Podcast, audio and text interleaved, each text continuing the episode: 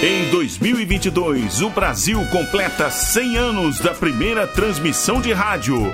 Comemorando esta data histórica, a Rádio Nacional resgata sua época de ouro e traz de volta, direto do seu valioso acervo, toda a emoção das radionovelas. A Rádio Nacional apresenta.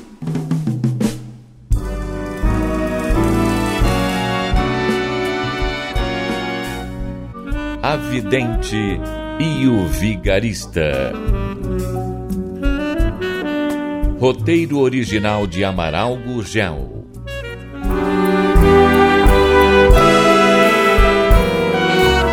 Os planos da dupla de trambiqueiros deram errado.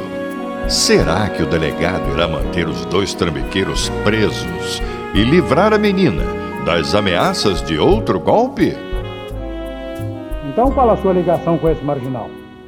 Ô, doutor, eu posso lhe explicar tudo direitinho. Eu acho bom mesmo que explique. Sabe o que, que é? Eu disse a meu pai que vim estudar aqui em São Paulo. Olha, eu juro que era essa a minha intenção. Hum. Mas depois. ah, Compreende, né? Eu não, não compreendo coisa nenhuma. Sabe como é que é? Meti-me com uma garota. Aí entrei para uma turma de boas-vidas. Bom, aí eu não apareci mais na faculdade. Quando meu pai ficou sabendo. Cortou sua mesada. Eu sei, sobre isso eu já fui informado. É, pois é, isso aí. Então, sem dinheiro, o meu pai sem querer me atender. Eu fiquei na pior. Aí uma noite eu estava com fome, sem um lugar onde dormir. A garota, sabendo que eu estava sem dinheiro, o que, que ela fez? Me chutou, né? O pessoal da turma também não quis me ajudar. Aí foi quando eu encontrei o China. O China, sim, o China me ajudou. Pagou o jantar daquela noite, me ensinou a ir dormir num prédio que estava sendo reformado. É, seu delegado, ele fez muito por mim.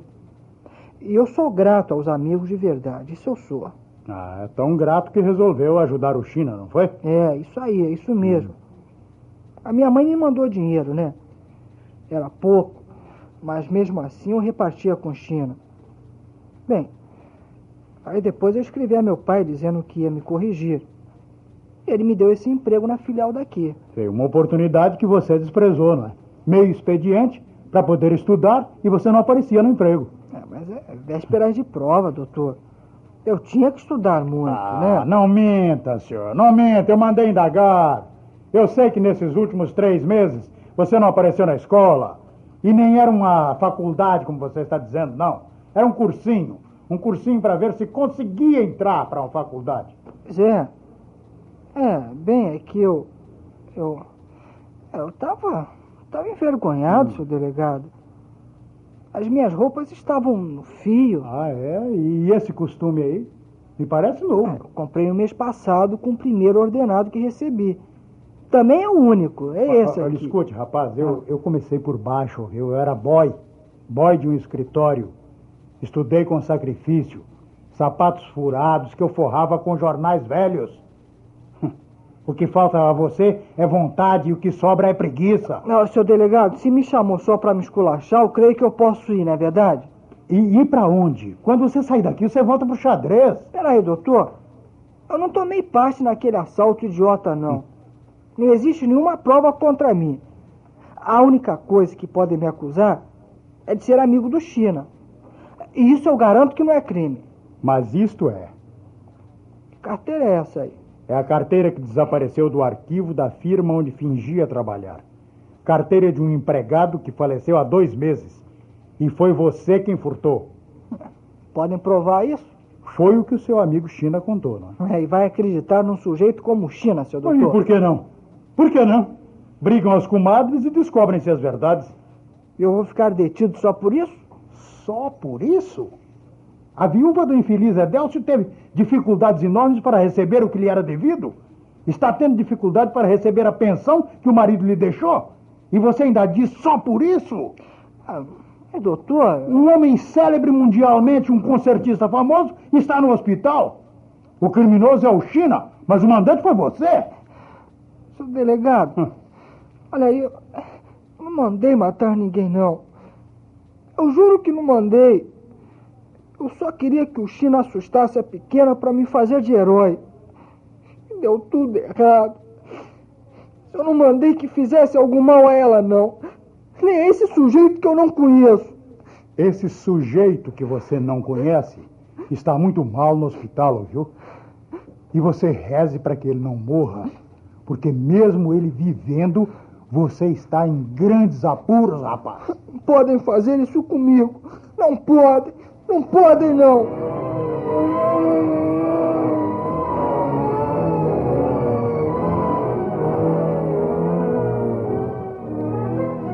Ai, você precisa comer, minha filha. Quatro horas da tarde e você apenas com café da manhã. Não tô sentindo fome, não, mamãe. Mas precisa comer.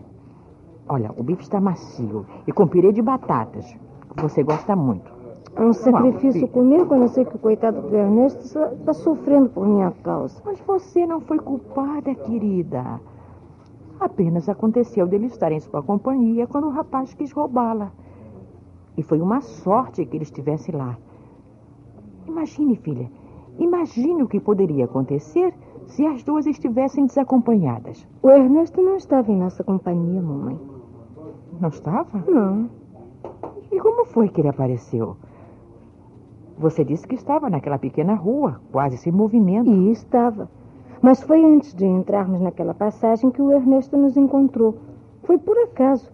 Ele ia visitar o professor e despediu-se logo porque tinha hora marcada. Ah, então ouviu vocês gritando? Não, não, nós não gritamos. O sujeito encostou uma faca em meu pescoço e teria me matado se houvesse qualquer reação. Ai, que horror, meu Pois é. Deus! Foi então que o Ernesto chegou correndo e atracou-se com o bandido. Depois que começou a brigar com ele, a Lindaura e eu também passamos a surrá-lo. E ele não reagiu? Não, quis fugir, mas eu estava montada nas costas dele, puxando-lhe os cabelos. Aí ele começou a pedir a ajuda do amigo. Que amigo? O que fez seguro na outra esquina. Era o mesmo que viajou ao meu lado, que lhe cedeu o lugar no ônibus, lembra? Deus, me pareceu tão direito. Um cavalheiro. Escuta, filha, será que era mesmo ou foi preso por engano? Ah, isso só a polícia vai apurar. Eu só sei que quando estava apanhando, o ladrão chamava pelo amigo, gritando: Tavinho, Tavinho, me ajude. Tavinho, Tavinho. O nome dele é Otávio. Então é ele, sim. Mas quem havia de dizer, não? Como é que você sabe o nome dele, mamãe? A Lindaura andou investigando. Minha, até me esqueci da coitada. Será que ela ficou também na delegacia? Veja o que encontrei no portão do hospital. Lindaura! Ah, Glorinha estava achando que você ainda estivesse no distrito, Lindaura. Não, eu, eu, eu só assinei a queixa e me deixaram livre, né? Eu tava tão preocupada com a menina, né? Aí o delegado descobriu para que hospital levar o ferido, né? E mandou uma patrulhinha me levar. Por que, que você não entrou? Bom, não deixaram, né, menina? Não era dia de visita. Ah, Você entrou porque foi acompanhado do ferido, né? O seu pai, bem, ele é médico, né? escuta, Lindaura. Hum. Como é que está o Ernesto? Ele já voltou da anestesia, mas ainda não, não pode receber visitas, não. E, e ele vai se salvar, papai? Claro, filha, claro. O médico que o operou disse que o ferimento não é tão grave como parecia. Ele vai ficar bom. Que isso, que isso? Menina. Passou. Ô, ô, ô, Júlia, le- leva ele lá pro fundo. Peça um copo d'água com açúcar pra ela, viu? E faça tomar esse comprimido aqui, é um calmante. Toma, meu. Vem, vem. Que é isso, menina? Bem. Ô, doutor, Hum? o, o moço tá mesmo fora de perigo? Não, Lindaura, não. Não? O estado dele é grave. Ai, meu Deus. Só nas próximas 48 horas poderemos saber se vai resistir. Está agora na UTI, O quê? O que, que, que é isso? unidade de terapia intensiva. Não pode receber ninguém. Ai, minha Nossa Senhora, se ele morrer, doutor, Hum? Glorinha vai ficar desesperada.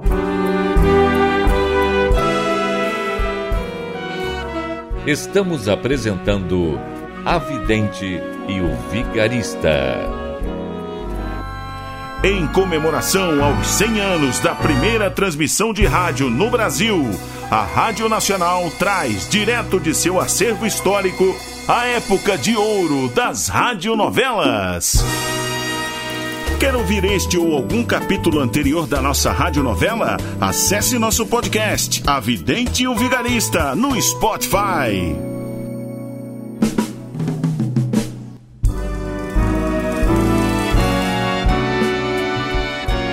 Voltamos a apresentar A Vidente e o Vigarista. Se ele morrer, doutor, a Glorinha vai ficar desesperada. Ela é jovem, resistirá. Mas o choque foi grande, sabe? Hum. É a lembrança de tudo que aconteceu irá marcá-la para sempre. Bom, mas tem uma coisa que eu não compreendo, doutor. O que é? Ué, na hora do perigo, Hum. eu pensei que a menina fosse desmaiar, né? Mas não, ficou ali firme. Mesmo depois que o moço chegou, ela me ajudou a segurar o traste, né? Sem gritar, coitada. Sei. Teve expediente até para mandar que eu fosse ao distrito, pedir para acompanhar o ferido. E foi ela quem pediu que chamasse a ambulância. E tudo isso sem uma lágrima. E agora, quando o senhor disse para ela que o moço está fora de perigo, virou manteiga, desandou na choradeira? Ô, Lindaura, isso é natural, sabe? É, É, a surpresa, o choque, a tensão nervosa em que ficou, deram-lhe forças. Ah. Agora que acredita que tudo tenha passado, ela, ela reage como uma mocinha que é, não é? Hum. Chorando. Olha que ela estava precisando disso. Precisa chorar bastante. A calma aparente de Glorinha está me preocupando, viu? Na hora do perigo, né, doutor, eu senti Hum. uma dor desgraçada aqui nas costas, sabe? Nos rins, né, que eu sofro de rim Sim. que nem uma desgraçada. Bom, mas quando garrei a surrar, aquele sujeito, a dor passou logo. Ah. Bem, a dor é a reação normal. Quando sentimos raiva muito forte ou medo, Hum. o organismo envia adrenalina em quantidade. E isso deve ser gasto na reação ou na fuga. É. Bom, agora eu estou bem, né? Graças a Deus. Só tem uma coisinha, né? Que é? Uma gastura no estômago, doutor. Ô, Lindara, você comeu alguma coisa? Ah, não, senhor, eu tô pura, né? Só com café da manhã, né, doutor? Ah, mas precisa comer? Pois é. Vamos, vamos, o que é que você vai querer? Um bife, ovos, batata? Ah, pode pedir, doutor. Qualquer coisa o que vier eu traço, não sabe? tá bem. Ô, garçom. Ah, eu, é, Para que um bife a cavalo, arroz e batata. Ô, Lindaura, o que é que Ah. você vai beber? Pô, bebê, né? Eu acho que uma cervejinha vai bem, né, doutor? Olha, e uma cerveja também. É só. E, e o senhor não vai comer também, não? Não, não, nós já tínhamos almoçado quando Glorinha telefonou. Eu apanhei o carro e viemos logo. Ah, Glorinha vale ouro, doutor. Menina boa, menina corajosa, de expediente. Obrigado. Agora, né, coitada? Tá sofrendo desse jeito. É uma pena, né? Olha, ia sofrer muito mais se a... co- E o quê? E o quê, Lindaura? É, é, nada não, doutor.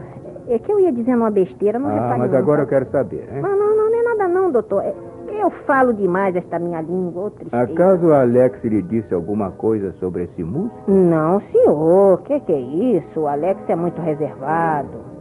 A Nath é quem me contou, né? Disse-lhe tudo? Bom, isso eu não sei, não, senhor. Ela só me contou do tempo que viveram com, com esse sujeito, o da filha, não sabe? É, mas a Glorinha não deve ficar sabendo, não. Ai, não vai ficar não. O senhor pode ficar descansadinho, que por mim ela nunca vai saber de nada, não, senhor. Nem por você, nem por ninguém. Eu sei, doutor, eu sei de tudo isso. Bom, será melhor para ela, para todos, né? Claro, claro. Lógico. Bom, mas a gente tem que pensar que a vida brinca com a gente como se os homens fossem peteca, né? O sujeito pode até morrer. Que Deus o livre e guarde, né? E não vai ficar sabendo que estava defendendo a filha. Oh, meu Deus do E céu. mudemos de assunto que as duas estão voltando. Olha. Ai, bom, se a Nádia souber o que aconteceu, doutor, vai ficar maluca, querendo voltar o mais depressa possível. Não O vamos imaginou? escrever a ela. não. Eu espero que você.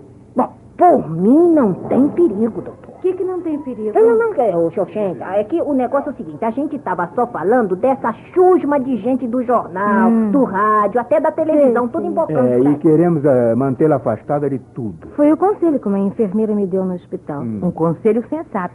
Bom, mas eu quero voltar ao hospital, falar com o Ernesto. Ah, isso hoje será impossível, Glorinha. Os médicos e as enfermeiras cuidarão bem dele. Hum, Mas a família deve saber. Quando estiver melhor, há de querer ir para um quarto. Quanto a isso, eu tomei todas as providências. Ah, Disse que todo o tratamento dele será por minha conta. uhum, Ele terá um bom apartamento quando puder deixar a UTI.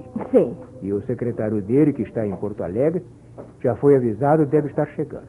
Sim, e o que vamos fazer? Voltaremos para casa. Você teve um dia de muita emoção, minha filha, e precisa descansar. Tá bom, mamãe, mas amanhã eu volto. Tá certo, tá certo. Eu mesmo virei trazer. Mas ah, antes de ir para casa, eu quero telefonar para o professor. É porque eles são amigos, né? O professor deve ser avisado. Vocês esperam fazer isso? Claro que esperamos. Olha, está chegando a comida que eu pedi para a Lindaura. E vamos ficar aqui fazendo-lhe companhia. Deus, será que o dono desse restaurante me deixa usar o telefone da casa? Oxente, claro que vai deixar. Se não deixar, eu quebro esta droga agora mesmo. Tá bom, tá bom, eu não, calma, calma, Lindora, eu não demoro, não. Hum, ah, tá pensando o quê? Ô, ô, moço, garçom, não faça cerimônia não, viu? Pode botar tudo no meu prato. E, hum, tá cheirando, ô, eu tô com a fome até agora não comi nada. O doutor me acompanha num copo de cerveja? Não, não, obrigado. Eu tomarei um conhaque. Boa pedida um conhaque, doutor. Beleza, eu tô com a boca cheia d'água. Bom, mas a gente tava falando também se devia ou não avisar a Nádia. né? Não, é claro que não. Ela iria ficar preocupada inutilmente. Não vai poder fazer nada. E além disso, o perigo já passou. Pois é. Pra, pra, pra Glorinha, né? Mas o coitado que tá lá no hospital, Ele né? vai se salvar, Lindaura. E precisa. Eu vou rezar por ele. Ah, vai rezando que depois de comer também vou rezar, se Deus quiser e a Virgem Maria. E garanto que os dois sujos que, que fizeram isso devem estar rezando também, né? Que se o moço morrer, eles podem pegar 30 anos.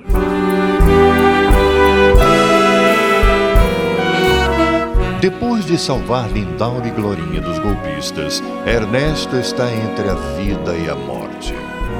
Será que o pianista irá sobreviver aos ferimentos da batalha? Não perca o próximo capítulo desta novela eletrizante. A Rádio Nacional apresentou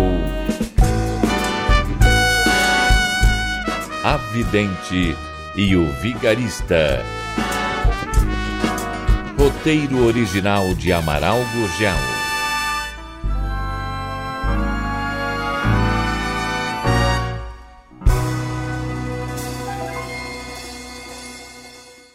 Ouvir este ou algum capítulo anterior da nossa radionovela? Acesse nosso podcast, A Vidente e o Vigarista, no Spotify.